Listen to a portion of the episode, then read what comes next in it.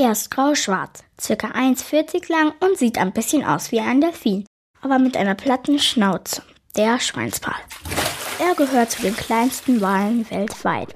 Er ernährt sich von Heringen, Makrelen und sogar Tintenfischen.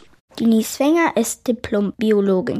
Sie ist seit mehr als 25 Jahren im Tierschutz tätig und hat den Schweinswale e.V. in München gegründet. Sie weiß, wo der Schweinswal lebt. Unser Schweinswal lebt in der Nordsee und Ostsee, aber die sind rund um den nördlichen Globus eigentlich verteilt, Schweinswale. In den letzten zehn Jahren hat sich eben herausgestellt, dass die Schweinswale auch in die Flüsse schwimmen, die in die Nordsee münden. Das machen sie, weil sie nach Nahrung suchen. Und dabei schwimmen sie die Elbe sogar bis nach Hamburg entlang. Das ist 95 Kilometer von der Nordseeküste entfernt. Das ist ungefähr so viel wie von München bis zu der österreichischen Grenze. Es ist schwer zu sagen, wie viele Schweinswale es in Deutschland gibt.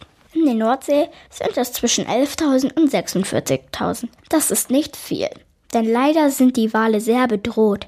Denise Wenger erklärt, woran das liegt. Die verheddern sich in Fischfangnetzen und dann kommen sie nicht mehr frei und die müssen ja zum Atmen an die Wasseroberfläche, weil die sind ja Lungenatmer, die haben oben das Blasloch und müssen zum Atmen auftauchen und Luft holen. Und wenn sie sich in einem, Fischernetz verheddern, dann können sie das oft nicht, weil es sind Grundstellnetze, die sind am Boden festgemacht und die können natürlich nicht dieses schwere Netz mit möglicherweise auch Fischenden hochheben. Das ist aber nur eine Ursache.